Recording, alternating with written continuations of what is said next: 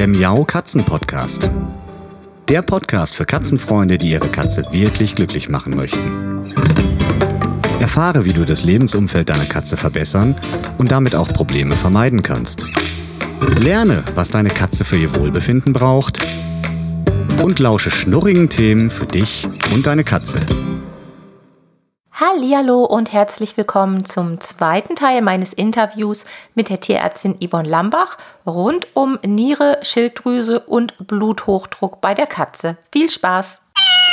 Gewichtsüberprüfung, das ist ja etwas, ja. was ähm, üblicherweise beim Tierarzt passiert, aber ähm, ich finde ja, es schadet nicht, als Helikopterkatzenhalterin sowieso, ähm, ist das eigentlich, gehört das dazu, dass man eine geeignete digitale Waage hat für seine Tiere zu Hause. Dann kann man die nämlich auch zwischendurch da mal draufstellen und mal gucken, ob sich da irgendwas verändert. Und das hilft ja nicht nur dabei, die Gewichtsabnahme zu tracken, sollte es denn zu einer kommen, sondern auch die Gewichtszunahme, was ja auch äh, ein Problem darstellt. Und ähm, an dieser Stelle sei auch noch mal angemerkt, äh, wenn ich meinen Kater auf den Arm nehme und mit ihm auf die Personenwaage gehe und da die Differenz von errechne, ist das Mumpitz. und äh, mein Mann, der hat da so einen Spruch, ich glaube, ich kriege ihn nicht auf die Kette irgendwie. Es geht, er sagt immer, das ist wie, wie mit einem, mit einem riesigen Dampfschiff, ähm, wo man dann irgendwie versucht, was abzuwiegen, wenn man dann ein, ein äh, ein Tütchen Mehl runternimmt. Also das, das, steht in keinem Verhältnis irgendwie. Und ähm, diese, diese digitalen Wagen, die kann man halt auch super gut benutzen, um seine Post abzuwiegen. Also ein Aufruf an alle, die noch keine eigene Waage haben. Ich finde das total prächtig. Ja. und es ist so ein beruhigendes Gefühl, auch generell, wenn man zwischendurch mal den Eindruck hat, hm, haben sie jetzt schlechter gefressen oder mhm. zu viel gefressen oder habe ich vielleicht auch zu viel gefüttert? Man, ne, äh, da ist er ja auch so ein bisschen äh, unterschiedlich, wie er, wie er seine Tiere füttert. Und ich finde es dann immer sehr beruhigend, wenn ich Dolly und Pauli zwischendurch mal auf die Waage stellen kann.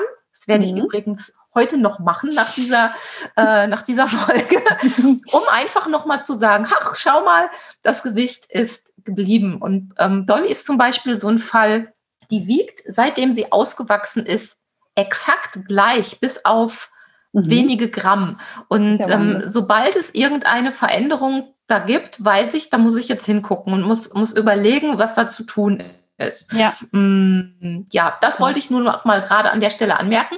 Ja, und dann ist mir noch was gerade durch den Kopf geschossen, als du das mit dem ähm, mit den Nieren ähm, noch mal so schön erklärt hast. Beim Bluthochdruck haben wir ja gerade gesagt, da kann es zu einer Erblindung kommen. Die kann man leider, wenn sie wirklich richtig vollzogen ist, nicht wieder zurückdrehen, richtig? Mhm. Genau, also wenn es sehr weit fortgeschritten ist, dann ist das Risiko sehr, sehr groß, dass es nicht reversibel ist. Genau, richtig. Und ähm, bei den Nieren haben wir auch so ein Problem. Das, was an den Nieren schon mal kaputt gegangen ist, können wir auch nicht mehr reparieren. Absolut richtig. Genau, das ist ein ganz, ganz guter Punkt. Also, da, das ist tatsächlich so, ähm, machen wir uns vielleicht einfach nochmal klar, dass diese Werte, die ich vorhin erläutert habe, dass diese Werte tatsächlich in der Regel eine deutlich fortgeschrittene Veränderung ähm, abbilden. Also gerade der Langzeitnierenwert, dieser alte Wert, auf den wir immer noch brauchen, also den können wir nicht einfach jetzt wegschubsen, weil wir den doof mhm. finden, weil der alt ist, sondern der ist ganz, ganz wichtig, weil er uns auch noch mal ganz viel über die Funktion sagt. Aber dieser Wert, gerade wenn der eben oder der erhöht sich erst, wenn die Funktionskörperchen, also diese kleinen Filtereinheiten in der Niere, wenn die ähm, über 75 Prozent ungefähr zerstört sind. Ja, das heißt also, da, da, das schwankt auch so ein bisschen da. Der eine sagt 70, der andere sagt 80, ich sage jetzt 75. Also das ist so grob der Bereich, in dem wir uns dann mhm. schon bewegen. Das heißt, das Kreatinin ist außerhalb des Normbereichs in diesem roten Bereich nach oben gewandert. Dann ist schon mal 70 bis 80 Prozent der Funktionskörperchen in der Niere kaputt. Ja, mhm. dass dieser neue Wert, den wir haben, da ist es tatsächlich so, der ist ein bisschen genauer und schlägt auch früher an. Deswegen sagen wir auch so im landläufigen Gebrauch halt Frühmarker, ja, weil ähm, wir da schon so in diesem Bereich eher sind, so 40 bis 50 Prozent der Nierenfunktion ist erst zerstört, wenn der anschlägt. Hm. Ja. Das heißt, dann sind wir schon viel, viel früher und können auch früher eingreifen. Ja. Und ähm, das ist tatsächlich so, dass wir im Moment noch nichts haben, was uns sozusagen sagt, jetzt, jetzt geht's los. Ja, jetzt sind wir bei einem Prozent Funktionsverlust. Da, da sind wir noch nicht. Und das weiß ich auch nicht, ob wir da hinkommen werden. Hm, aber wir haben eben in der Kombination mit diesen beiden Werten plus die Urinuntersuchung haben wir schon ein sehr schönes Screening, äh, so, ein, so ein kleines Köfferchen sozusagen, mit dem wir die Nierenfunktion viel, viel besser ähm, einschätzen können. Und um ganz kurz zu deinem Thema Gewicht nochmal was zu sagen, weil das fand ich auch, finde ich auch super wichtig und fand ich ganz toll, dass du das jetzt so berichtet hast von deinen. Ähm, das ist tatsächlich für mich auch ein, ein, ein Tool für zu Hause, also ein, ein kleines Werkzeug, um zu Hause die Gesundheit so ein bisschen zu, zu verfolgen. Ähm, aus meiner Sicht, ehrlich gesagt, sollte man die mindestens einmal im Monat wiegen, ja, egal wie mhm. alt die sind. Ja. Ähm, und, ähm, und das wirklich auch aufschreiben. Und ähm, ich sag mal so, wenn man sich nicht diese digitale Extrawaage hinstellen will, dann darf es auch die Personenwaage sein. Ja, es ist besser, einmal da zu wiegen als gar nicht, aber je genauer es ist, umso mehr ähm, Informationen gibt es uns. Denn wir wissen auch, dass schon ab 5% Gewichtsverlust jetzt in diesen Fällen, also bei der Schilddrüsenüberfunktion ist es ja in der Regel Gewichtsverlust, den wir sehen, bei der Nierenfunktionsstörung ist es in der Regel Gewichtsverlust, den wir sehen.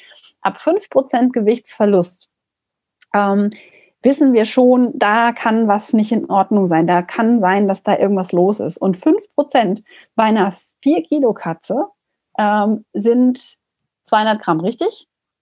Oh, da fragst du die falsche. genau, nee, also 5% bei der 4-Kilo-Katze sind 200 Gramm ungefähr. Mhm. Ähm, ähm, und das heißt, da brauche ich natürlich schon eine genaue Waage, um das mhm. festzustellen. Ja. und die sind auch echt klein und ich, ich muss noch mal die Werbetrommel rühren. Die sind echt klein. Ich habe sie in einem kleinen, hübschen, weißen Ikea-Karton in meinem Büro stehen. Super. Ähm, und man kann sie ganz schnell rausholen, wenn man sie braucht. Und ich mache das so, ich setze ähm, Dolly und Pauli dafür in ihre Transportbox damit mhm. die da nicht so rumzappeln. Ja. Wobei die Waage auch die Funktion hat, die, äh, die Zappel-Philipp-Funktion, also der, ah. die, der, der, Wert, der friert dann ein. Also Super, ja. nicht so stundenlang hin und her. Und da kann, es gibt ja mittlerweile auch für den Hausgebrauch echt bezahlbare Tierwagen oder Kleintierwagen. Mhm. Ja. Ähm, aber ich glaube, ich habe sogar eine Babywaage, also für Menschenkinder. Mhm. Und ähm, wenn die dann in den kleinen Schrittchen auch genau misst und digital ist, dann ist das echt total easy. Und ähm, da kann man auch gleichzeitig zwischendurch noch mal ein bisschen das Körbchentraining mit verfeinern. Genau. und äh, dann finden die Katzen das ja auch nicht mehr so schlimm unbedingt, wenn, wenn sie wissen, ach, die kommen dann nur für zehn Sekunden rein zum Wiegen und dürfen gleich wieder raus. Dann haben sie das Körbchen auch mal wieder zwischendrin gesehen und gerochen. Ja. Also ähm, so machen wir das zumindest. Klasse, ja, das ist super. Also das ist, ist auch zum Beispiel ein super Platz, um Platz, äh, um Sitz zu üben. Ja, also wenn ja. man, ne, also einfach Beschäftigung. Also das machen meine, die setzen sich auf die Waage, machen Sitz, kriegen was und dann. Ähm, ah, wie schön. Ne? Also so weit, so weit sind wir nicht. Das habe ich aber ja. auch nie ausprobiert, muss ich zugeben. Ja. Das funktioniert auch und, und macht auch Spaß, äh, weil es gibt ja dann auch was Leckeres und es gibt Aufmerksamkeit und Beschäftigung und da sind wir wieder bei dem Thema, dass wir, dass wir sie, sie auch mit einbeziehen können, auch mit solchen Sachen. Ne? Das ist echt total gut. Ich habe jetzt noch eine Frage. Und zwar, ähm, wir waren ja gerade bei der Früherkennung sozusagen. Wenn ich denn jetzt feststelle oder mein Tierarzt feststellt, dass da mhm. bei den Nieren irgendwas im Argen ist. Also bei Bluthochdruck weiß ich, da gibt es Tabletten. Bei der Schilddrüse kann man auch entsprechende Tabletten geben. Aber mhm. was ist denn jetzt mit der Niere? Wenn ich da jetzt eine ja, ein, ein Risiko schon erkannt habe und merke, oh je, da geht es jetzt langsam los. Was, was können wir tun? Also ich habe in den letzten Jahren zunehmend von Katzenhaltern berichtet bekommen, dass die Tierärzte den äh, Katzen bestimmte, ich will jetzt gar nicht mal so sagen, ähm, Ergänzungsfuttermittel, aber auch so einfach ähm, ähm, Nährstoffe und bestimmte Sachen verschrieben haben oder empfohlen haben, das einzunehmen. Mhm. Ähm, wie, wie ist denn da der Stand der Dinge? Gibt es denn wirklich was, was wir tun können, wenn wir dann die Diagnose haben? Ja, also es gibt äh, definitiv je nach ähm, Stufe sozusagen, da haben mhm. wir ja gerade drüber gesprochen, in der wir uns befinden, die gibt es dann eben auch entsprechend unterschiedliche Behandlungsmöglichkeiten beziehungsweise auch unterschiedliche Behandlungsbedarfe. Also je, je höher ich in den Stufen wandere, desto mehr Baustellen habe ich auch und desto ja. mehr Baustellen muss ich eben auch bearbeiten. Ich ähm, gehe da gleich gerne einmal kurz durch. Ich wollte nur noch mal ganz kurz sagen, dass äh, die anderen beiden Erkrankungen, ähm, da gibt es tatsächlich ja ganz gezielte Behandlungsmöglichkeiten und inzwischen tatsächlich auch immer die Option, Medikamente einzusetzen, die nicht Tablette sind, sondern Flüssigkeit. Aha. Das wollte ich nur noch mal sagen, weil das aus meiner Erfahrung in der Praxis auch ein ganz wichtiger Punkt ist. Viele Besitzerinnen und Besitzer haben die Erfahrung gemacht, Tablette geht gar nicht und deswegen drehen die sich einfach um auf dem Absatz sozusagen ja. und sagen, ja, Vorsorge muss ich nicht machen, weil dann muss ich eine Tablette geben und das geht eh nicht. Verstehe, ja. ja. Also das ist nochmal ganz wichtig, finde ich. Also Praktikabilität, es muss ja auch irgendwie funktionieren. Mhm. Ähm, also sind das dann Flüssigkeiten, die man mit einer Pipette ins Futter in, Genau, ins Futter oder, oder ins Mäulchen. Je nachdem, genau. Mhm. Also ist ganz unterschiedlich. Toll. Manche, genau, das gibt es. Ne? Das finde ich echt, das hat uns das Leben schon deutlich leichter gemacht. Ja, das so, verstehe ich. Genau. Das ist auf jeden Fall nochmal ein ganz wichtiger Punkt, ähm, der vielleicht so ein bisschen die, die Hemmschwelle senkt. Und dann zurück zur Niere. Also es gibt wie gesagt, je nach ähm, Stage, also so ist das der offizielle Begriff in, in, der, in den Leitlinien, gibt es eben unterschiedliche Behandlungsbedarfe. Bei der Stufe 1, da ist es so, dass wir ähm, zum Beispiel äh, keinen Proteinverlust haben, keinen Eiweißverlust haben. Wir haben nur ganz leicht erhöhte oder eben nur die Werte, die so in diesem oberen Normalbereich sind. Das heißt, wir haben eben diesen Verdacht und wir gucken uns einmal alles an. Hat die Katze Bluthochdruck? Wenn ja, dann wird, die, wird der behandelt. Ähm, hat die Katze eine Schilddrüsenüberfunktion? Wenn ja, dann wird die behandelt. Und ähm, ansonsten, wenn das beides nicht der Fall ist und der Urin auch in Ordnung ist und die, keine Veränderungen sonst äh, sich zeigen, dann würde man versuchen, diätetisch dagegen zu arbeiten, so ein bisschen. Mhm. Das heißt, ähm, wir haben ja eben schon das Stichwort Protein gehört, ähm, dass wir der Niere sozusagen gutes schnell oder dem Körper schnell zu verarbeitendes und gut zu verarbeitendes Eiweiß zur Verfügung stellen, um die Niere nicht zu überlasten, aber um genügend Eiweiß ähm, eben sozusagen nachzuschieben. Ja? Mhm. Es gibt so konzipierte ähm, Futtermittel, die dann wirklich diese Frühstufe so ein bisschen ne, an, anzielen. Also die, ja. das sind keine klassischen Nierendiäten, da kommen wir gleich zu, sondern das sind so Frühdiäten sozusagen, die wirklich berücksichtigen, dass die Funktion Gott sei Dank noch nicht schwer beeinträchtigt ist, aber die damit, dass sie die Niere entlasten und den Körper gut unterstützen, eben dazu beitragen, dass die Nierenfunktion hoffentlich lange stabil bleibt auf dem Level, was wir dann haben mhm. schon. Ne? Also da können wir sonst oder, oder gibt es natürlich auch ähm, andere unterstützende Maßnahmen ähm, im Sinne dass wir das Trinkverhalten fördern, dass wir also wirklich die Wasseraufnahme fördern, weil das einfach die Niere nochmal so ein bisschen ähm, entlastet. Ähm, aber ansonsten ähm, gibt es an rein Medikamenten dann auch keinen Handlungsbedarf, wenn alle anderen Baustellen okay sind. Ja? Mhm. Das ist die Stufe 1. Stufe 2 wäre dann schon, dass wir erhöhte Nierenwerte im Blut sehen, wirklich echt, und dass die eben über diesen ähm, Grenzwert äh, drüber gestiegen sind. Und dann haben wir manchmal auch Bluthochdruck, wir haben manchmal auch einen Eiweißverlust und so weiter. Und da haben wir dann auch in der Regel Patienten, die erhöhtes Phosphat im Blut haben. Oder können wir haben. In den späteren Stadien ist das noch häufiger der Fall. Und da müssen wir dann wirklich gegensteuern, dass wir das Phosphat abfangen. Das sind dann Phosphatbinder, die eingesetzt werden. Und dass wir dann entsprechend in den nächsten Stufen auch je nachdem, ob Eiweißverlust vorhanden ist, entsprechend Medikamente einsetzen. Also immer an den Stellen, wo wir wirklich Veränderungen haben, da haken wir dann an mit entsprechenden Medikamenten. Ja, und die gibt es erfreulicherweise auch. Die gibt es, genau. Aber es ist eben so, dass es kein Medikament gibt, das diese Nierenfunktion wiederherstellt. Ja, also es gibt mhm. kein Medikament, das wir sagen, das wir geben, in Anführungszeichen, gegen Niere. Ja, also man sagt ja so, meine Katze hat Niere, ja, ähm, und ich gebe jetzt was dagegen. Das gibt es leider nicht. Das liegt einfach in der Komplexität der Erkrankung. Und wenn wir ja. uns, wie wir vorhin schon besprochen haben, klar machen, da gehen einfach diese Funktionskörperchen kaputt, klar, kann ich da kein Medikament geben, damit die neu wachsen. Ja, mhm. Das haben wir nicht. Und vielleicht kommen wir da irgendwann hin. Bei Menschen gibt es diese Erkrankung auch. Ja, die gibt es auch, also dass einfach die Nierenfunktion nach und nach nachlässt und es gibt es auch teilweise schon bei jungen Menschen und letzten Endes ist da die Vorgehensweise ähnlich. Die kriegen eine besondere Diät, die dürfen nicht alles essen ähm, und diese ganzen anderen Grunderkrankungen werden einmal abgetestet und es wird entsprechend so behandelt, wie es dann die Befunde eben auch anzeigen. Hm. Wie ist das denn?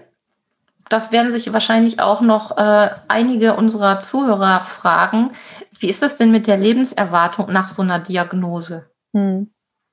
Also ja, ich kenne ich kenne da auch, auch sehr, sehr unterschiedliche Fälle. Also ja. ich kenne Fälle, wo die Diagnose kam und die Katzen haben wirklich viele, viele Jahre danach noch gut gelebt, ohne dass mhm. da großartige Probleme waren. Ähm, bei unserem Tiger, um nochmal auf den wieder zurückzukommen, mhm. ist es relativ schnell gegangen. Also ähm, als die Diagnose dann da, ich meine, da war ja auch schon sehr alt, muss man dazu sagen. Ich glaube, mhm. als die Diagnose kam, war ja schon schon 16 oder sogar schon 17 Jahre oh, alt. Okay. Und, ne, also vorher war eigentlich alles im grünen Bereich. Mm, und der hat dann halt wirklich im Zeitraffer abgebaut. Also der ist mhm. klapperdür geworden und die Episode oder diese Anekdote möchte ich auch noch mal erzählen. Ähm, der Kater, der war äh, ja natürlich in unser Familienleben eingebunden. Der wohnte bei meinen Eltern und die haben ihn natürlich jeden Tag gesehen. Ich mhm. bin regelmäßig dort zu Besuch gewesen und natürlich ist uns aufgefallen, dass er krank war und abbaute und er war ja auch dann regelmäßig beim Tierarzt, gar keine Frage. Aber erst als ich das Buch Katzensenioren geschrieben habe mhm. und den, den Kater aufs Cover geste gesteckt habe sozusagen mhm. ähm, und noch äh, ein Bild gesucht habe, um zu dokumentieren, wie er wirklich aussah, als er so schwer krank war. Erst da, ja eigentlich Jahre später, ist meiner Mutter und mir wirklich ganz schauderhaft bewusst geworden, wie stark der wirklich körperlich abgebaut hatte. Also mhm. Also man ist da so in dieser in dieser Gewohnheit drin und man sieht die Tiere noch relativ häufig und ich habe ihn nicht jeden Tag gesehen und trotzdem war es mir auch nicht so bewusst. Und wenn ich mhm. heute diese Fotos angucke, auch so vorher, nachher, wie er aussah als erwachsener Kater und der war immer recht kräftig, das war auch ein großer Kater mhm. und wie er wirklich zum Schluss nur noch Haut und Knochen war, das finde ich immer noch total, ja, gruselig einfach. Also das mhm. ist was, man kann sich das nicht vorstellen ähm, und trotzdem ähm, geht das so schleichend im Hintergrund vonstatten. Und ich glaube, ähm, da muss man dann auch manchmal vielleicht noch, noch andere aus seinem Umfeld auch nochmal mit einbeziehen oder selbst vielleicht dann auch rechtzeitig nochmal auf Fotos gucken und dann sieht man auch wirklich, was passiert ist. Ja. Leider. Absolut. Ja, das ist auch ein ganz, ganz wichtiger Punkt, äh, der, der tatsächlich auch eine Rolle spielt für den Zeitpunkt, zu dem wir die Diagnose stellen. Und das ist wiederum natürlich auch ein Faktor, der die Lebenserwartung beeinflusst. Mhm. weil du ja eben danach gefragt hast, ne, wie, wie, wie geht es denn dann weiter und was bedeutet das denn für die Lebensdauer? Also, es, auch da unterscheiden sich natürlich die Zahlen von Studie zu Studie, deswegen ist es immer so ein bisschen schwierig, das zu sagen. Und ich sage auch ungern in solchen, bei dieser, bei dieser Frage nenne ich ungern Zahlen als Antwort, weil ähm, es einfach sehr, sehr individuell ist. Das hat mhm. einmal was damit zu tun, eben genau mit dem Zeitpunkt, zu dem ich das feststelle. Dann hat es was damit zu tun, in welchem Stadium der Erkrankung befinden wir uns. Wie mhm. viele Begleiterkrankungen spielen eine Rolle? Also wie wir zum Beispiel vorhin ja besprochen haben, der Bluthochdruck verschlimmert die verschlechtert die Nierenfunktion einfach viel schneller als eine natürliche oder altersbedingte Degeneration, also eine Verschlechterung der Funktion dadurch, dass einfach Zellen kaputt gehen im Laufe des Alters. Ja. Ähm, das heißt, also Begleiterkrankungen sind ganz wichtig. Dann ist es so, wie der Patient, der einzelne Patient, ähm, wie, der, wie der, die einzelne Katze eben mit dieser Erkrankung sozusagen umgeht. Ja, also natürlich jetzt sehr menschlich betrachtet, aber wie, wie ähm, beeinträchtigt ist denn die Lebensqualität wirklich durch die Erkrankung? Das wiederum bedingt natürlich unter Umständen, wenn die Lebensqualität sehr, sehr stark beeinträchtigt ist. Also sprich, die Katze hat vielleicht keinen Appetit, weil starke Übelkeit da ist und das auch regelmäßig und längerfristig, ja, dann ist das eben Lebensqualität, die verloren gegangen ist und die für uns ein ganz, ganz wichtiger Punkt ist, wenn wir über Lebensqualität bei der Katze sprechen. Das heißt, das ist dann eben auch so etwas. Die einen sind sozusagen eher stoisch und, und fressen noch ewig lange, auch mit sehr hohen Nierenwerten. Und wir fallen aus allen Wolken, wenn wir das Blutergebnis sehen. Mhm. Und die halten auch erstmal noch ein bisschen ihr Gewicht und die haben auch am Leben teil, auch wenn die Werte sehr schlecht sind. Und dann gibt es Patienten, die sehr, sehr früh ähm, nicht mehr fressen oder wenig fressen und die einfach, wo man einfach sieht, die Lebensqualität ist deutlich eingeschränkt, ob schon wir vielleicht in Stadium 2 oder erst 3 sind eben und nicht erst in 4 ganz oben am Ende der, der, der, ähm, des Maßbandes sozusagen. Und da ist es jetzt aber auch so, dass wir auch da viel mehr dazugelernt haben, was die Lebensqualität, das Lebensqualitätsmanagement sozusagen angeht, bei den Katzen mit der chronischen Niereninsuffizienz. Mhm. Denn es ist tatsächlich so, dass dieser Punkt Appetit und Nahrungsaufnahme ähm, also sprich, erstmal habe ich Lust zu essen und dann esse ich was und kommt es auch dann im Körper an. Ähm, ganz, ganz wichtiger Punkt sind, was Lebensqualität und Lebenserwartung angeht. Und da haben in den letzten Jahren einige Studien gezeigt, dass wir sowohl mit Medikamenten gegen Übelkeit sehr gut arbeiten können und die Patienten, die zum einen gut vertragen und zum anderen, die ihnen wirklich gut helfen und zum anderen mit Medikamenten für Appetit. Also das sind ja nochmal zwei Baustellen. Das eine ist, der Katze ist übel, das andere ist, die Katze will nicht fressen. Mhm. Hm, hängt natürlich oft auch zusammen, aber es gibt immer wieder Patienten, die reagieren positiv auf den einen äh, Wirkstoff und Patienten, die reagieren positiv auf den anderen Wirkstoff. Ja. Jetzt muss man sich natürlich vorstellen, okay, ich habe jetzt zu Hause eine nierenkranke Katze, die frisst sowieso schon nicht gut, jetzt soll ich der auch noch Medikamente eingeben. Das ist natürlich so ein Zustand, oder so eine Situation, da möchte eigentlich kein Katzenbesitzer drinstecken. Und das ist uns auch bewusst. Und ähm, es gibt jetzt tatsächlich zumindest im Bereich der Appetitanregung eine gute Nachricht. Da gibt es nämlich inzwischen ganz, ganz neu, jetzt in Deutschland auch, ähm, kam wohl Anfang des Jahres in Amerika ähm, auf den Markt ein Appetitanreger, den man als sogenannte transdermale Salbe, also ähm, eine Salbenformulierung aufs Ohrchen tun kann. Nee, das ist ja der, irre. Genau, bitte nicht mit, der, mit dem Thema Schilddrüse verwechseln. Also das ist jetzt der Appetitanreger. Ja. Ähm, und da ist es so, dass das Präparat, wie gesagt, jetzt ganz neu auf dem Markt ist in Deutschland. Wir haben darauf gefiebert. Wir hatten eigentlich irgendwann mal die Ansage, es kommt im Mai dann passierte nichts, da war wahrscheinlich einfach Corona auch ähm, dazwischen. Und jetzt haben wir sozusagen die Info bekommen, ja, es gibt jetzt einen Anbieter in Deutschland, der da das Produkt übernommen hat und der das hier auch einführt. Also ein Medikament, was wir sonst immer in den Schnabel tun mussten und was bei vielen Katzen auch so ein bisschen ähm, vermehrtes Speicheln hervorgerufen hat, gibt es jetzt bald als transdermales Präparat und das ist für die Nierenpatienten natürlich ähm, ein Traum. Ja. Das ist ja echt genau. toll. Also das hätten wir für unseren Tiger damals auch gebrauchen können. Ja. Der gehörte nämlich wirklich zu denen, die ja zum Schluss eigentlich das Fressen komplett verweigert haben. Aber da kamen ja auch noch andere Sachen dann dazu, dem Alter ja. geschuldet. Das war dann nicht das einzige Thema. Aber das ist ja eine, eine sehr, sehr schöne Nachricht, Yvonne. Toll. Ne? schauerlichen Thema. Genau, ähm, ich weiß. Thema finde ich, das ist echt eine ganz, ganz tolle Nachricht. Und ja. Finde ich auch. Gerade fast ein bisschen. ja, ich finde es auch total super und ähm, und das ist ja, ne, das, das ist uns ja auch ein Riesenanliegen, gerade wo, wo wir ja auch oft über katzenfreundliche Praxis sprechen. Die katzenfreundliche Praxis muss auch zu Hause weitergehen. Es muss also auch ja. möglich sein, die Katzen zu behandeln. Ja, und es gibt zum Beispiel ja auch ähm, Patienten mit fortgeschrittener Niereninsuffizienz, also dieser ne, Nierenerkrankung, die eben im Stufe drei oder vier sind, die aber trotzdem lange stabil bleiben, weil sie von Infusionen profitieren. Ja, und die mhm. Besitzer mhm. und die Katze als Team das gut hinkriegen. Ja, und ja. wir leiten da dann auch immer zu an. Aber wir wissen auch, und das sagen wir auch von vornherein, es gibt Patienten, die wollen das nicht, die akzeptieren das nicht. Und dann mhm. ist da unsere Grenze. Ja, und dann, ja. dann, wir müssen halt immer so ein bisschen schauen, was geht und was geht nicht. Aber das Wichtige ist, dass wir wirklich immer gucken, was macht der Einzelne mit und anleiten.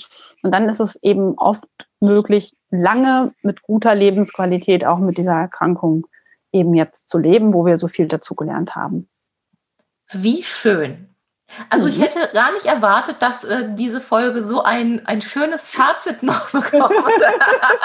Nein, das ist, ist, ja echt, wenn man das mal selbst erlebt hat, so wie wir mit dem Tiger und ich kenne es halt von vielen, vielen anderen Katzen auch.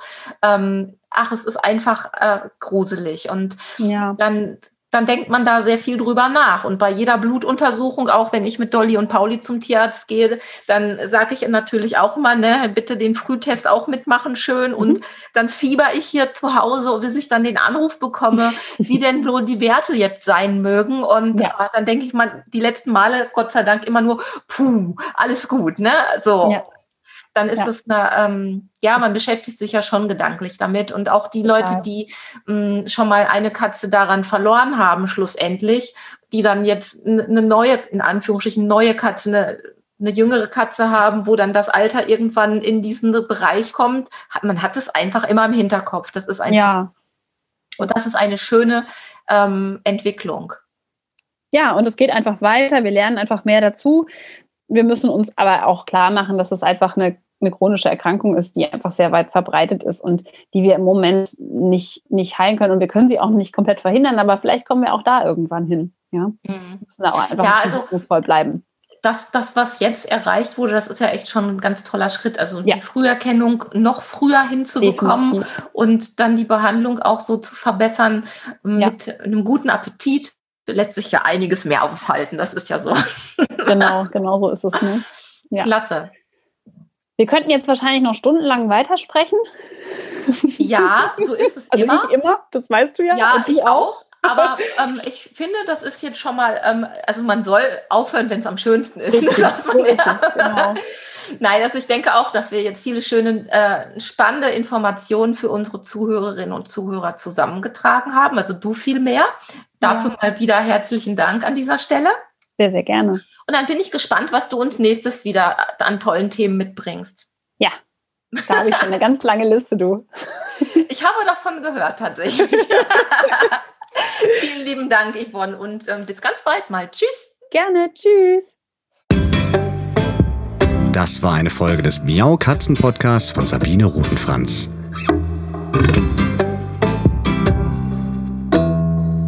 Weiterführende Informationen zur Sendung findest du im Internet auf www.katzen-podcast.de.